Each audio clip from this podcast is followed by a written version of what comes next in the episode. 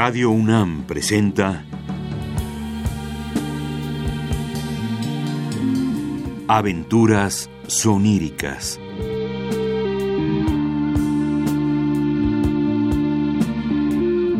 Un programa a cargo de Eduardo Ruiz Aviñón.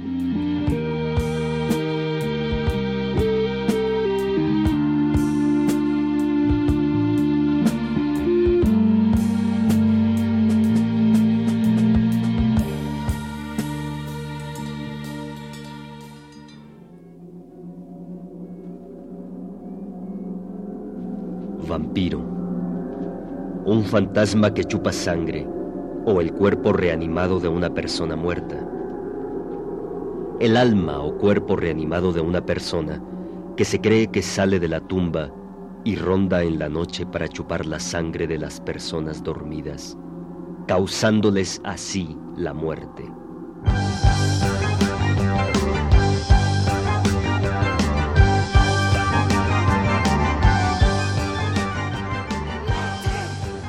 Carmila, de Sheridan Le Fanu. Capítulo 2.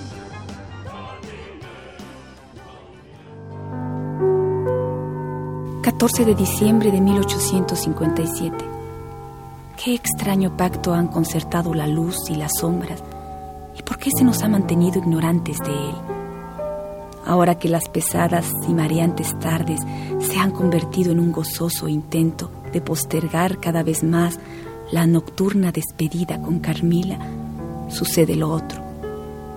La muerte parece cercarnos, como si el tiempo que hemos creado Carmila y yo le resultara insoportable. Hoy en la mañana, mi padre salió a cuidar a la hija de un joven campesino que habita como a una milla del castillo. Esa niña, tratada por mi padre como si fuera su sobrina, había sido atacada por un mal fatal, desconocido, que tantas víctimas ha causado los últimos días en Estiria. En la tarde regresó mi padre. La niña había muerto. La inmovilidad había sido mayor que su tenue lazo con la tierra. El silencio había prevalecido sobre su risa.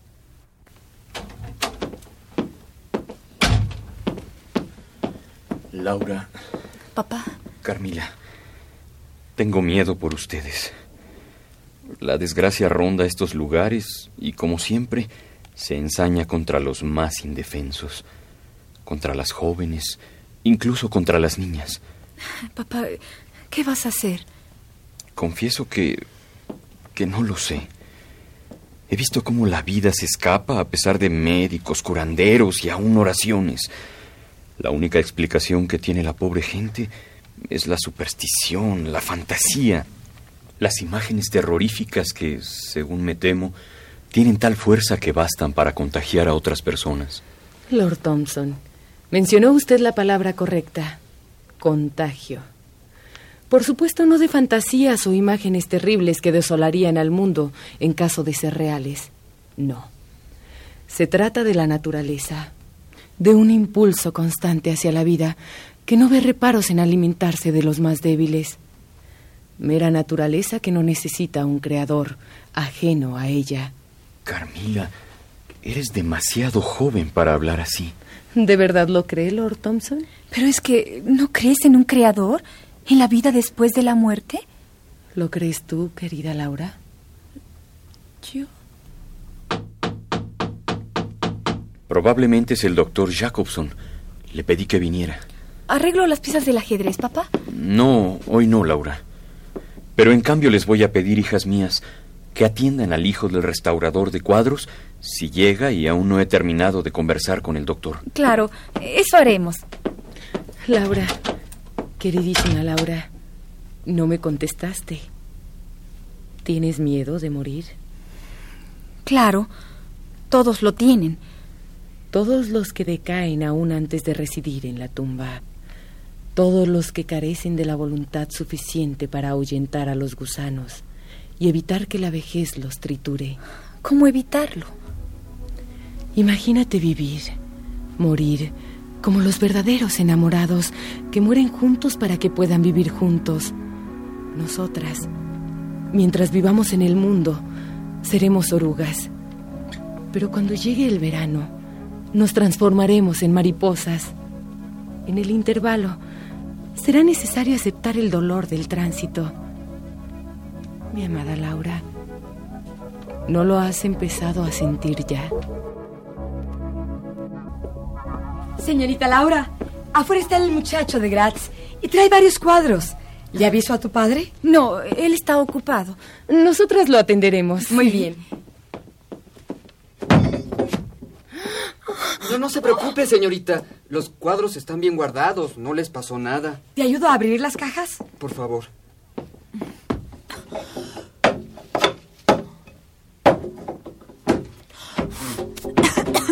¡Ay, qué polvo! Mira, este es el retrato de mi madre. Provenía de una noble familia húngara. Era una mujer hermosa. Me habría gustado conocerla. Este es un retrato de mi abuela. Tan solo falta un cuadro.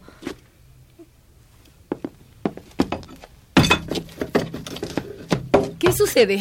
¿No pueden abrir esa caja? Ay, no quieren salir los tornillos. No, no se preocupen. En un momento abro la caja. ¿Me permiten? Señorita, se podría lastimar. ¿Me permites? Pero si es la imagen de Carmila. Carmila mía, es increíble. Sin duda eres tú la del retrato. Viva, palpitante, dispuesta a hablar. Incluso está el pequeño lunar que tienes en la garganta. ¿De quién es el retrato, Laura? Aquí dice eh, Mircala, condesa de Karnstein, 1600... 98. Creo descender de los Karnstein. Se trata de una familia muy noble y antigua. Pero me temo que no queda ningún miembro de la familia con vida. Hasta donde yo sé, nadie que conserve el apellido. He oído decir que la familia contrajo una enfermedad extraña que terminó con todos sus miembros.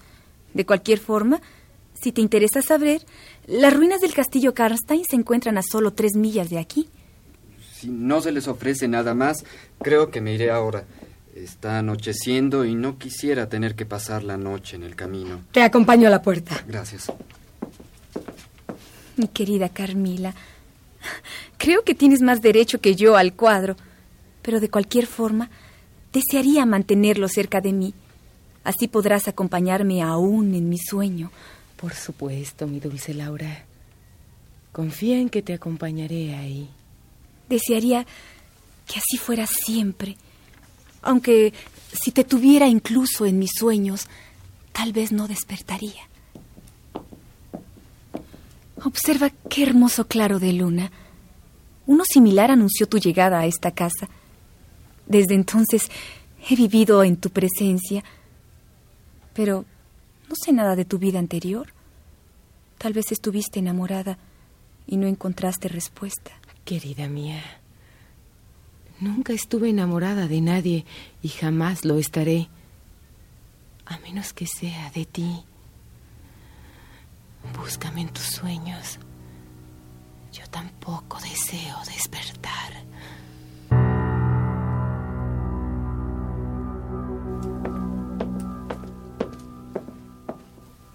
Laura. Hija. Laura. Sí, papá, perdón. Estaba distraída. ¿Podrías dejarnos a solas un momento, hija? Sí, claro.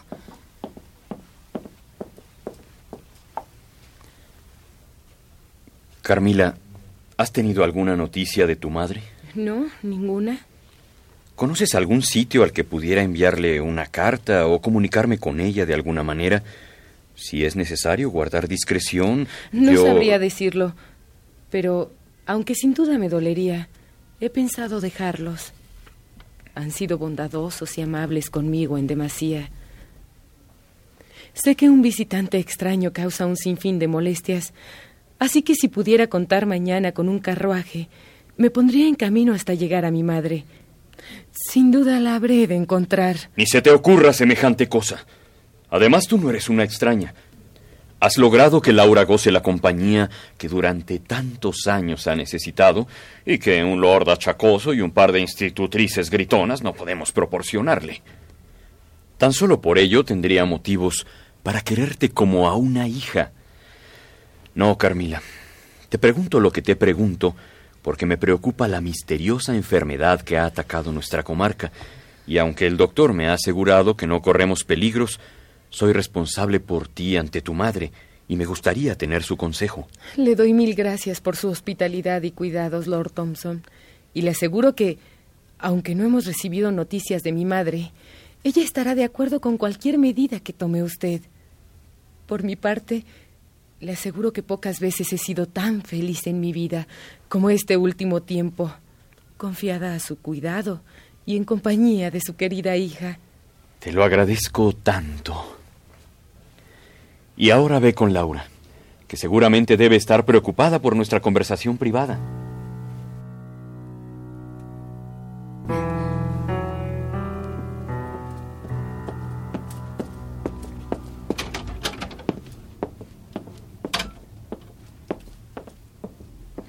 ¿Qué sucedió? ¿Hay algún problema? ¿Nos vas a abandonar? No te preocupes. No sucede nada. Y de irme, no lo haré sin ti. Pero ¿por qué no me dices nada más? Sé tan poco de tu vida pasada, de tus planes. Mi querida Laura, he proferido un juramento tan terrible que no me atrevo a narrar mi historia, ni siquiera a ti. Pero ya está muy cercana la ocasión en que lo sabrás todo. Pensarás que soy muy cruel y egoísta, pero el amor aumenta su egoísmo conforme crece su pasión. No puedes imaginar hasta qué punto soy celosa.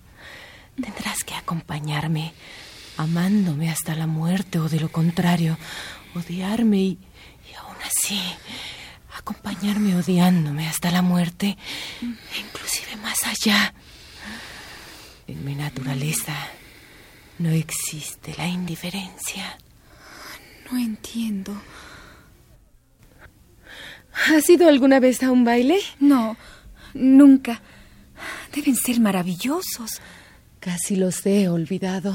Pero, ¿cómo? Eres tan joven. Si hago un esfuerzo, recuerdo cuánto pasó en él.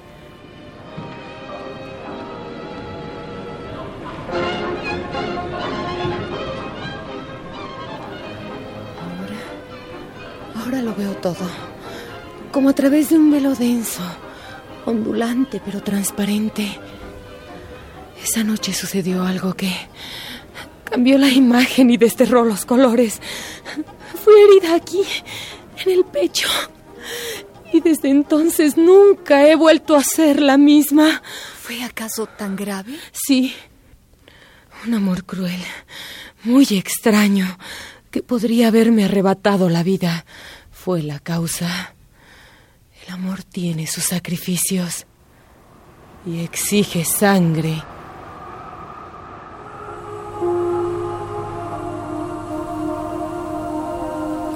20 de diciembre de 1857. Cada vez encuentro más luminosidad en las noches y deploro el momento en que el sol inicia su actividad exagerada y engañosa. Encuentro como nunca antes que el aire tibio de la noche susurra mi nombre y me invita aún no sé a dónde. Así, ¿cómo podrían satisfacerme el estrépito de los demás? su diferenciación entre lo real y lo ilusorio, su incesante inquietud. He dejado de saber si sueño estar escribiendo, si Carmila realmente necesita estar aquí para estar aquí. Los sueños viven, atraviesan muros de piedra, iluminan habitaciones obscuras u oscurecen las iluminadas. Sus personajes se burlan de nosotros y permanecen adentro, aunque no los veamos.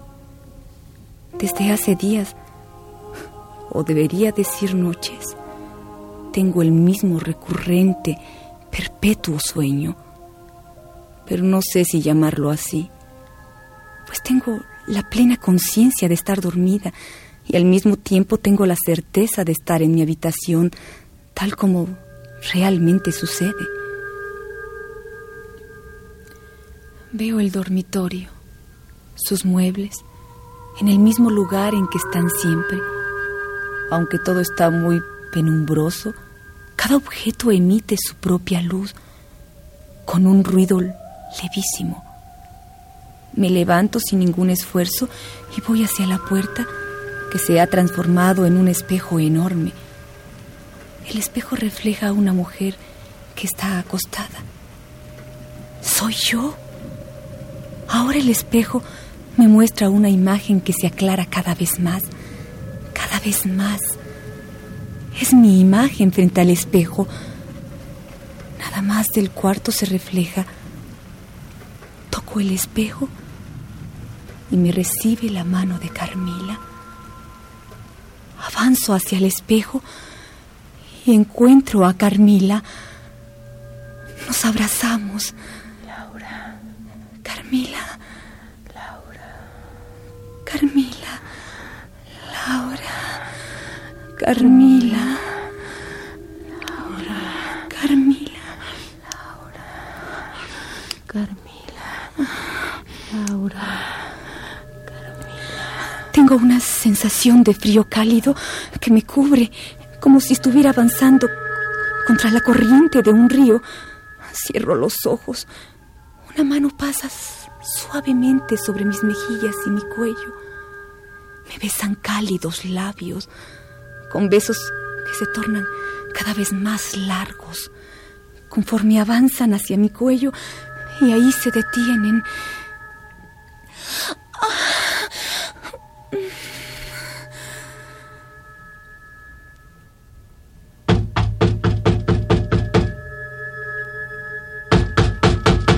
Laura, Laura, ábreme, Laura. ¿Qué pasa? Ya voy.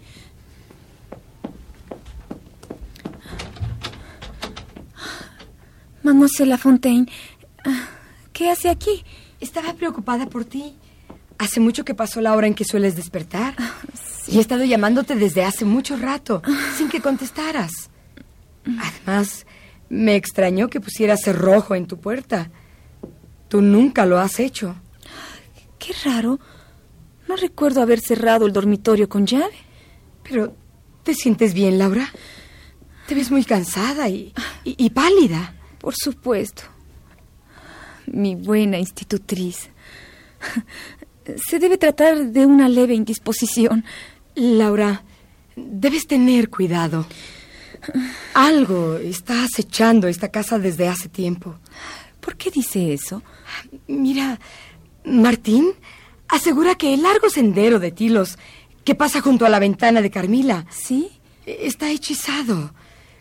Cuando estaba reparando el viejo portón del patio, dos veces se levantó antes del amanecer y vio en ambas ocasiones una figura femenina que caminaba a lo largo del sendero. No habrá bebido demasiado. Es posible. Pero cuando me lo relató, estaba tan asustado que creo que hay algo más en su relato. Además, últimamente... Buenos no- días. Buenos ¿A qué días. debemos esta extraña reunión a la mitad del pasillo? En realidad, nada importante. Como Laura no despertaba, vine a ver qué sucedía. Solo ruego que no le hayas contagiado tu sueño y que Laura siga levantándose temprano como lo ha hecho desde niña. Aunque no tan temprano como ¿Y tú para cómo ver- pasaste la noche, mi querida Carmila? Ya sabes, la hora del sueño siempre me depara sorpresas que, no por extrañas, son menos gratas. Pero en cambio, a nuestra Laura parece no sentarle tan bien. Se ha puesto tan pálida. Voy a discrepar de su opinión, mademoiselle Lafontaine. Esta mañana, Laura luce más hermosa que nunca. En fin, es mejor que me vaya. ¿De verdad me veo tan mal? Si estoy enferma, preferiría que no te acercaras a mí. No deseo contagiarte. Mi dulce, dulce Laura. Desearía que pudieras ver tu belleza a través de mis ojos. Eres el ser más hermoso que he conocido y comprendo que te cause miedo salir del capullo.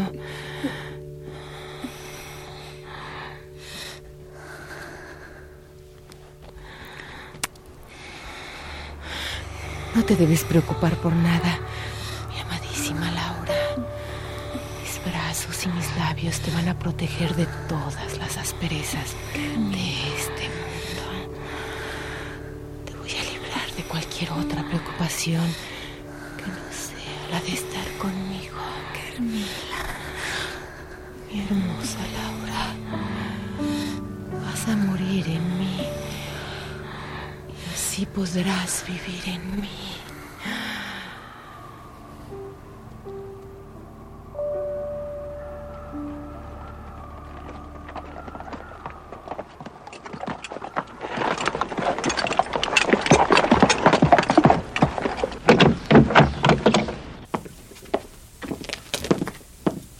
Tome, buen hombre. La próxima vez que necesite un caronte, lo llamaré. ¿Eh? Sí, gracias, señor.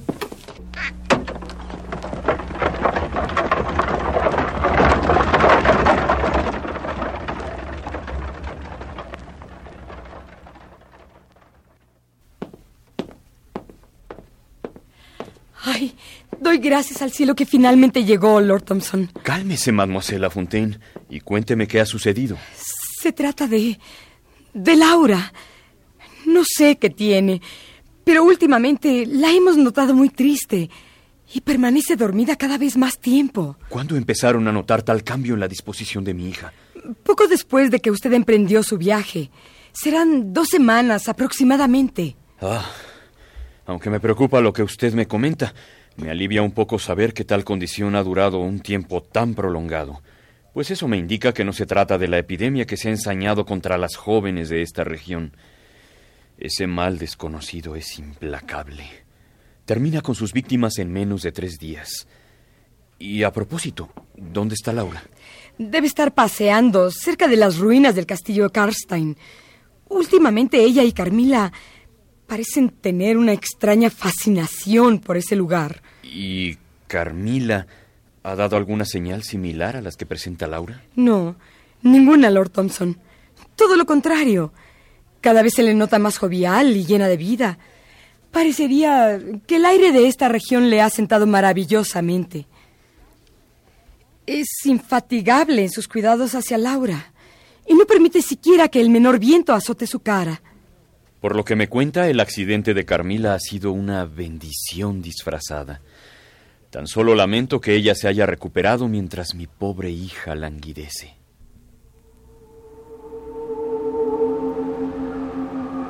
...29 de diciembre de 1857... ...qué bella es la noche... ...y cuán absurdo el día... En la noche puedo tener una muestra de la maravillosa calma que me ha de dar la muerte. Ya no deseo las glorias celestiales prometidas. Prefiero permanecer inmóvil y tener la misma sensación inmutable.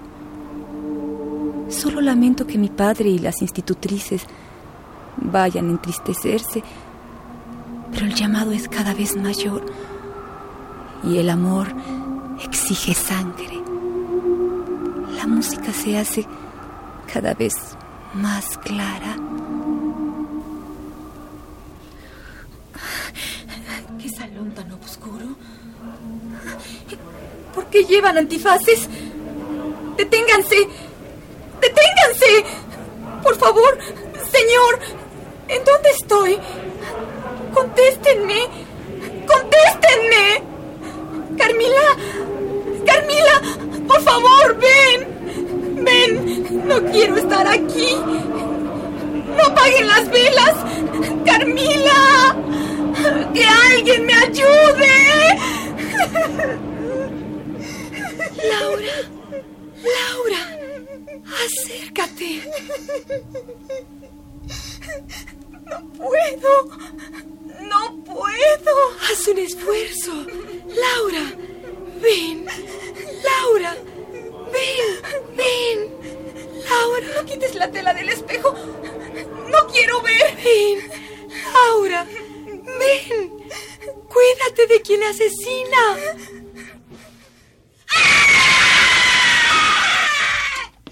¿Qué pasa? ¿Quién gritó? Laura, ¿qué te pasa, Laura? Madame Perrodón, Madame Lafontaine, ayúdenme, por favor. Vi a Carmila bañada en sangre de la boca a los pies. Por favor, vamos a ayudarla. Cálmate, Laura. Debes haber tenido una pesadilla. Por favor, vamos a ayudarla. Voy por Lord Thompson. Entre tanto, consuele a Laura, por favor, Madame Perrodón. A ver, Laura. Vamos por partes. ¿En dónde viste a Carmila? Por favor, Madame Perrodón. Estaban asesinando a Carmila. Cálmate, Laura. Estabas dormida. No puedes haber visto nada. Laura. Hijita, ¿qué tienes? Por favor, papá. Vamos a ayudar a Carmila. La estaban asesinando. Estaba soñando, cálmate. Vamos a llamar a su habitación para que te cerciores de que todo está bien. Pobre hijita mía. Ven aquí.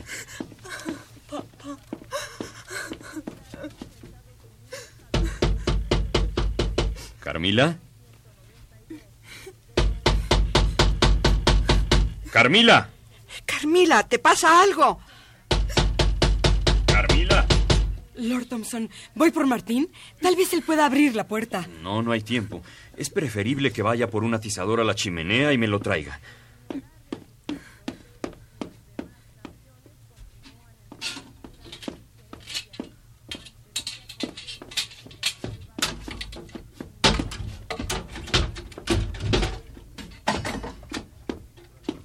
Carmila. No hay nadie. Carmila, ¿dónde estás? No me abandones. Cálmate, Laura. Se debe haber espantado al escuchar todo este alboroto y seguramente anda escondida por aquí. Carmila. Carmila. Lord Thompson, las ventanas están cerradas por dentro, así como la puerta. Carmila no pudo salir de este cuarto. Por favor, busquen en el armario y detrás de las cortinas. Podría haberse desmayado. Carmila. No hay nada, Lord Thompson. Tampoco aquí. Quizás Carmila encontró un pasadizo secreto y fue a investigarlo. La cama no ha sido usada. Papá, por favor, que busquen a Carmila. Le pudo haber pasado algo. Madame Perrodón, despierte a los sirvientes y póngalos a buscar a Carmila por todo el castillo y en los alrededores. Iré a cambiarme y me reuniré con ustedes en unos momentos. Eh, Madame Lafontaine, venga conmigo, por favor. Madame Perrodón, quédese con Laura. Sí, señor.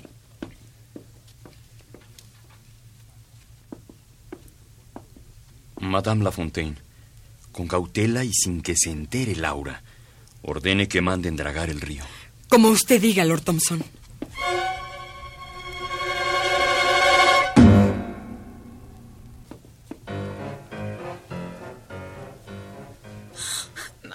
Perrodón, ¿en dónde está Carmila? Llevan horas buscándola. No te preocupes, mi niña. Carmila puede aparecer en cualquier instante. Tal vez está ya en su cuarto y, y me está esperando. Pero Laura, Carmila no podría haber llegado a su cuarto sin que la hubiéramos visto. Es que ella me puede necesitar. Está bien, Laura. Cerciórate tú misma y ve a su cuarto.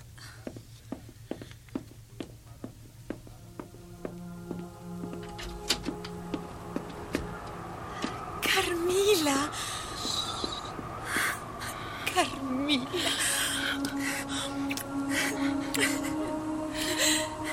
Madame Perrodón. Madame Perrodón. Avise a los demás que Carmila está aquí. Lord Thompson. Lord Thompson. ¡Voy! Lord Thompson. Venga para acá, Lord Thompson. Venga.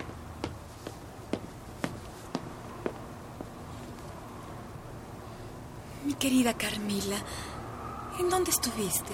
La pasada fue una noche colmada de prodigios. Carmila. Carmila, ¿cómo estás? ¿Te sucedió algo? Qué bueno que estés aquí. Les agradezco tanto sus gentilezas. Me encuentro bien. Muy bien. ¿Pero en dónde estabas? Tranquilícese, Madame Perdón, y permita que Carmila termine de hablar. Yo misma desconozco con precisión lo que sucedió. Solo sé que anoche fui a dormirme como de costumbre, después de haber cerrado con llave las dos puertas, la del cuarto de vestir y la que da a la galería.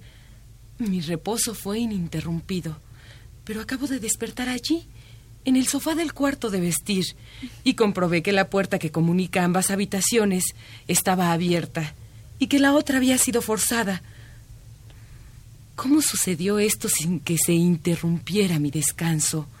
¿Y cómo me sacaron de la cama sin que se interrumpiera mi sueño? Lo desconozco. Ah, No entiendo.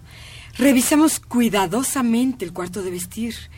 Y además, tu cama está tendida. Yo tampoco entiendo, Madame Lafontaine. Mm, Creo que tengo la solución del enigma. Carmila, querida, ¿me perdonaría si me atrevo a formular una conjetura y te interrogo un poco? ¿Quién podría tener más derechos justificados, mi querido Lord Thompson? Solo le suplicaría recordar los límites que impuso mi madre. Por supuesto, hija mía. Ahora bien, ¿alguna vez se sospechó que caminaras en sueños? ¿No? Solo cuando era muy pequeña. ¡Voilà! Entonces sucedió lo siguiente. Em, te levantaste en sueños y abriste la puerta, aunque no dejaste la llave en la cerradura, sino que mm, la tomaste y volviste a cerrar desde afuera. Posteriormente, sacaste la llave y, y te la llevaste contigo a alguna de las 25 habitaciones que hay en este piso, o, o quizás a las que hay en la planta baja o en el piso de arriba. Y como el castillo es tan grande... Estupenda deducción, Lord Thompson. Mas, ¿cómo llegó Carmila al cuarto de vestir? Que revisamos tan minuciosamente. Oh, seguramente llegó allí todavía dormida, después de que ustedes lo habían examinado. Luego despertó espontáneamente y se sintió tan sorprendida como nosotros con su desaparición.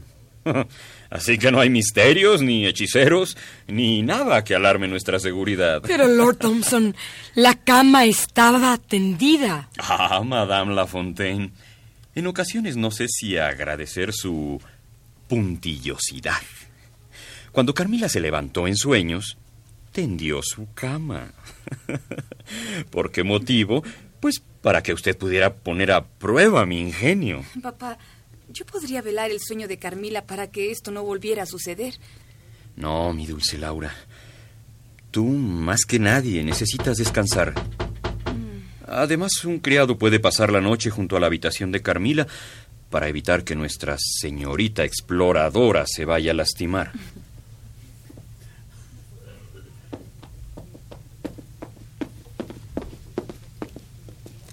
Lord Thompson, el doctor Jacobson lo espera en la biblioteca. ¿Tan rápido se enteró de la desaparición de Carmila? No, Laura. Le pedí hace algunos días que viniera a verte. Carmila luce muy bien y dudo que necesite para algo los consejos de Jacobson. Pero en cambio usted, señorita, se me va corriendo a la biblioteca.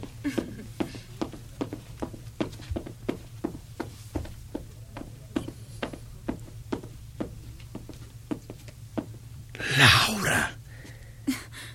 ¿Tan mal me encuentra, doctor? No, no, no, por supuesto que no. ¿Recuerdas un sueño que tuviste hace años en el que acusaste la sensación de dos agujas que te atravesaban la piel? Ah, sí, ah, algo recuerdo, pero muy levemente.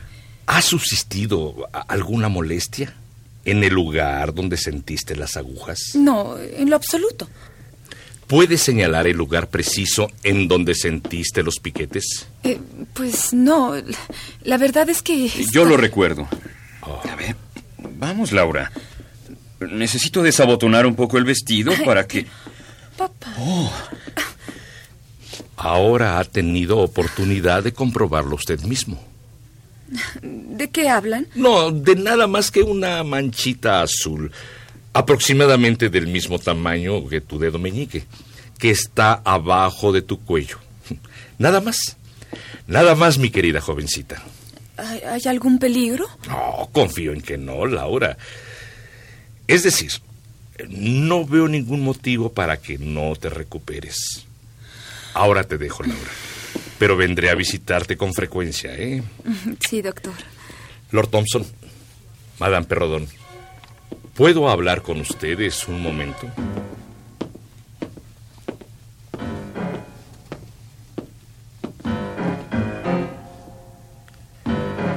Me temo que Laura está lejos de encontrarse bien.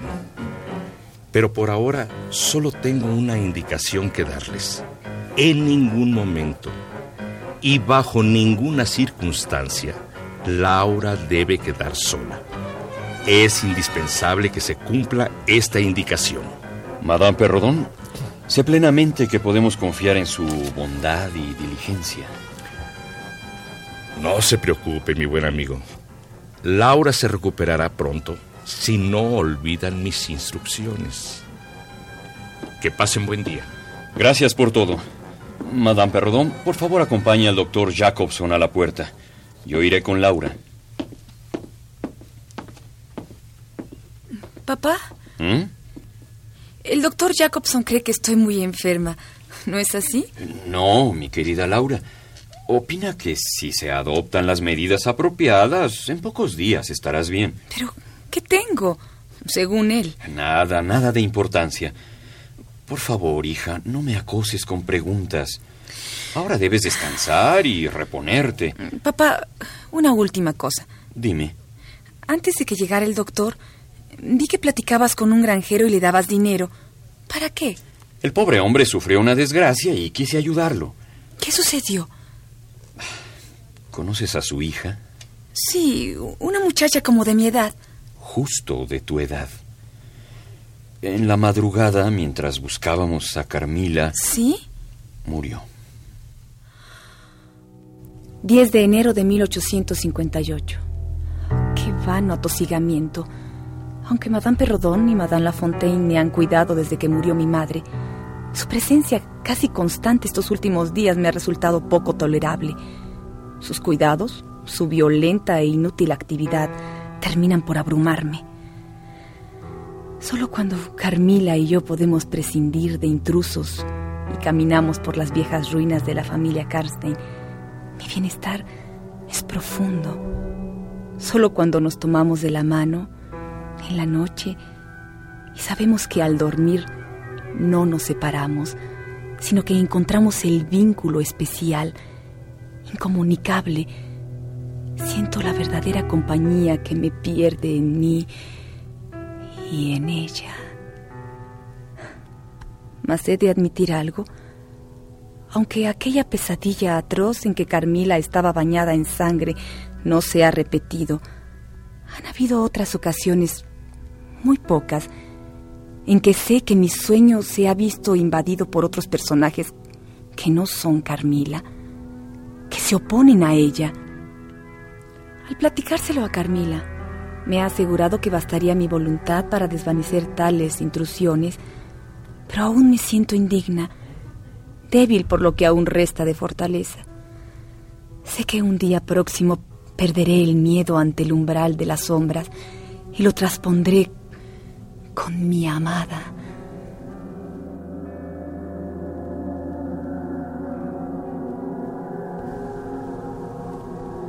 Esta última anotación en el diario de mi esposa Laura es casi una profecía.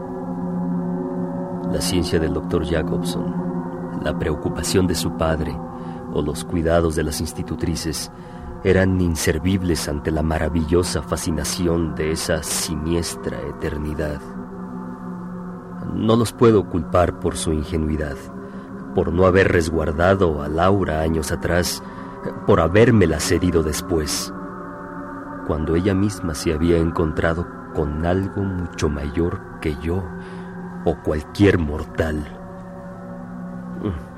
Mas Laura no pereció en el año 58, a pesar de ella misma. El 13 de enero de ese año, un hombre fuerte, prematuramente envejecido y melancólico, con un brillo malévolo en los ojos y una determinación inflexible, llegó al castillo de Lord Thompson. Era el general Spilsdorf.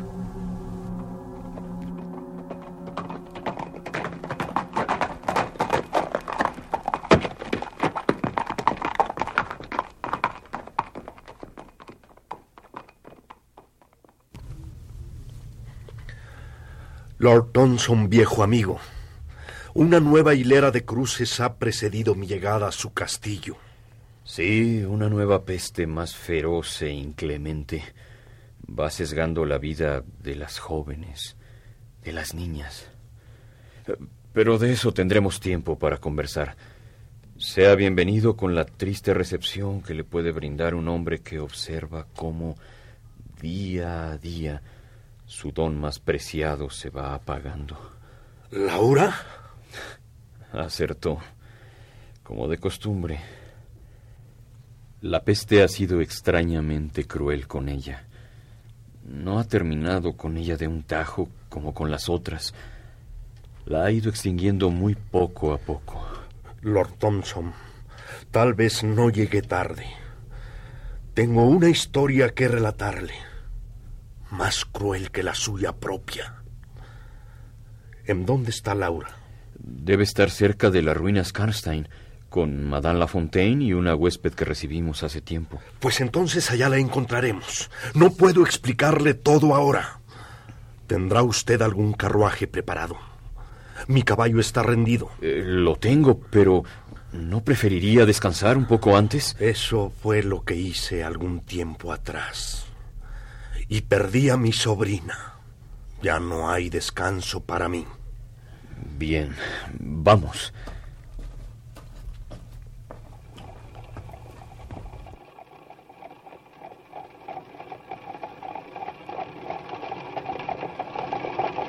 Martín, llévanos a las ruinas Karnstein. Sí, Lord Thompson. Lord Thompson, siempre admiré su razonamiento claro y desapasionado. Pero para lo que le voy a contar y para que podamos salvar a Laura, necesitaré apelar a su sentido de lo maravilloso y extraño. Conocí el irrefutable argumento de la muerte con mi esposa. He visto cómo la desolación ha venido a reinar sobre esta comarca y cómo mi hija... Sé de lo que me habla. Usted conoció a mi sobrina. Sería mejor llamarla mi hija. Nadie era más hermosa ni estaba más llena de vida. Es cierto. La última vez que la vi estaba realmente encantadora. Cuando supe de su muerte me imaginé el dolor que lo atenazaría. No, no se lo imaginó. Ni siquiera ahora podría entenderlo del todo. Pero escuche, antes del, del golpe, mi querida niña se preparaba con gran alegría para la visita que usted con tanta amabilidad había concertado entre ella y Laura. Hubieran sido muy buenas amigas. Sí, estoy seguro. Pero antes de la fecha convenida, recibí una invitación de mi antiguo amigo, el conde de Karlsfeld, para la serie de fiestas en honor del gran duque Carlos. Lo recuerdo. Me enteré también que las fiestas fueron principescas. Y excesivas. La noche en que la oscuridad hizo presa de mi sobrina, se realizaba un magnífico baile de máscaras. Se habilitaron los jardines circundantes y los árboles fueron adornados con luces de varios colores. Asimismo se hizo el mayor despliegue de luces de artificio. El castillo de Karlsfeld estaba bañado por la luz que irradiaba la luna. Ah, olvidaba decirlo. Era noche de luna llena. Como hoy. Uno recorría los jardines fantásticamente decorados y de pronto percibía voces arrobadoras que surgían desde el silencio de algún matorral o desde las embarcaciones que surcaban el lago. Mi hermosa, muy querida niña tenía un aspecto encantador. No llevaba antifaz. Su belleza había atraído a más de un cortejante, pero ella había marcado su preferencia por un joven oficial con quien bailó casi toda la noche. Recuerdo que la tonada de una pieza iba más o menos así. Maravillosa fiesta, ¿no le parece? Ah, sin duda, el buen conde Karsfeld ha decidido impresionarnos. Pues sin duda lo ha conseguido. Por cierto, ¿conoce usted a esa muchacha joven de antifaz? ¿A ¿La que luce ese magnífico vestido? Ah, no, no, no la conozco. Pero si tuviera 20 años menos, haría lo imposible porque alguien nos la presentara. mayor, mayor. Nunca aprenderá usted a... Ah, no, ni usted, mi general Spilsdorf. La dama enmascarada que vino con esa joven lo ha estado observando desde hace rato y, y creo que viene para acá. Así es que, con su permiso, lo dejo solo. Aunque creo que no por mucho tiempo.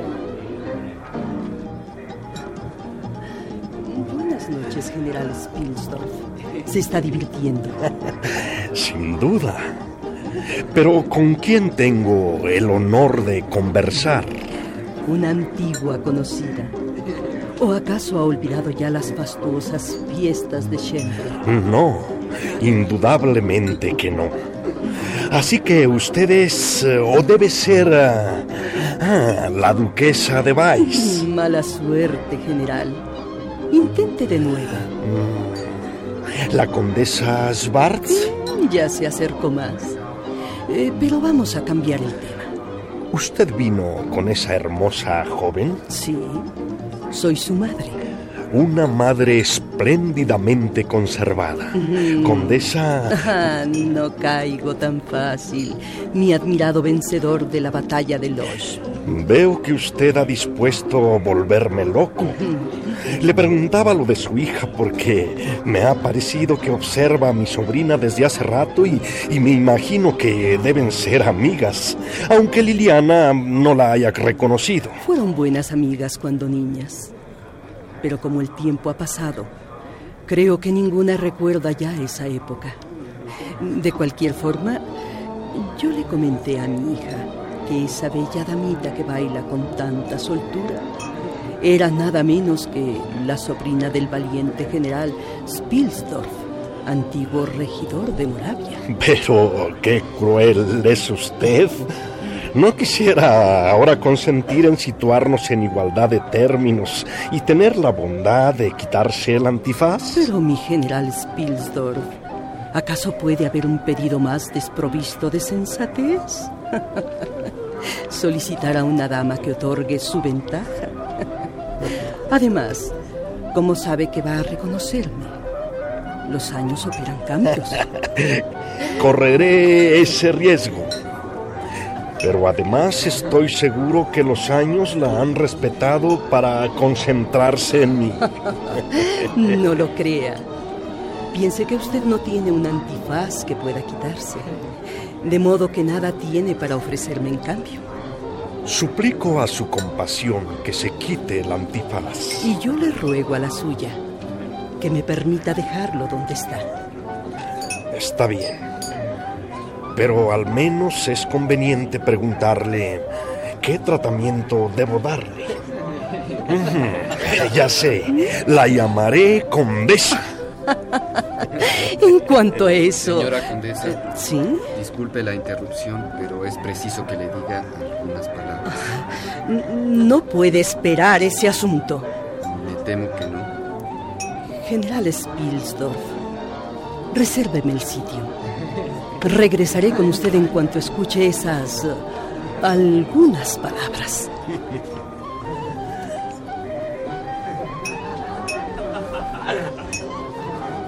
¿Qué sucedió, general Spilsdorf? Observé que sus fuerzas en la batalla estaban tomando posiciones y se veían seguras, ah, pero de repente, ¡zas! Se le va la presa y usted la deja escapar como si nada. Mayor Constin ha observado mal. Desde el principio he estado en una posición desventajosa que no he podido remediar. Esa dama, condesa de algo, conoce mi vida a la perfección, pero me temo que yo ni siquiera sé quién es. Mm, ya está viejo, mi general. Antes hubiera sido imposible que un detalle escapara a su memoria. A aprenda de los jóvenes. Su sobrina ya estableció muy buenas migas con la joven dama que acompañaba a su condesa. E incluso eh, consiguió ya que se despojara de su antifaz. Tiene razón, mayor Constin. Por cierto que el rostro de esa joven Es de una hermosura notable. ¿No le da a ese rostro ninguna pista sobre su escurridiza conquista? No, en lo absoluto. Ah, ah, pero ahí viene quien podría revelarnos el misterio. Su sobrina, Liliana. ¿Te estás divirtiendo, hija mía? Sí, tío, como nunca. Acabo de conocer a la hija de una antigua amiga tuya. Es una muchacha encantadora. ¿Y, ya averiguaste su nombre? Eh, sí. Es un hombre extraño, pero hermoso. Milarca.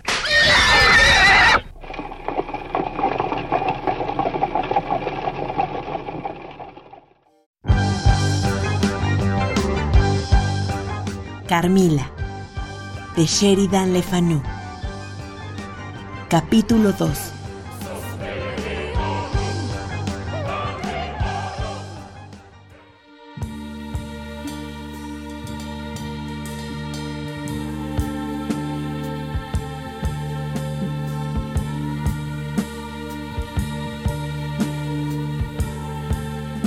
Radio UNAM presentó Aventuras soníricas.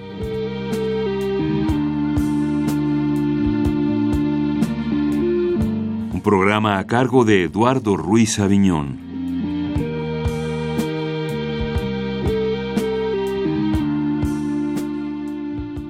Adaptación Etzel Cardeña. Actuaron en este capítulo José Ángel García Huerta, Patricia Bernal, María Clara Zurita, Juan Stack, Silvia Suárez, Etzel Cardeña, Eugenio Castillo, Laura Antonio López, Silvia Suárez, Madga Vizcaíno, Agustín Balvanera y Yuriria Contreras.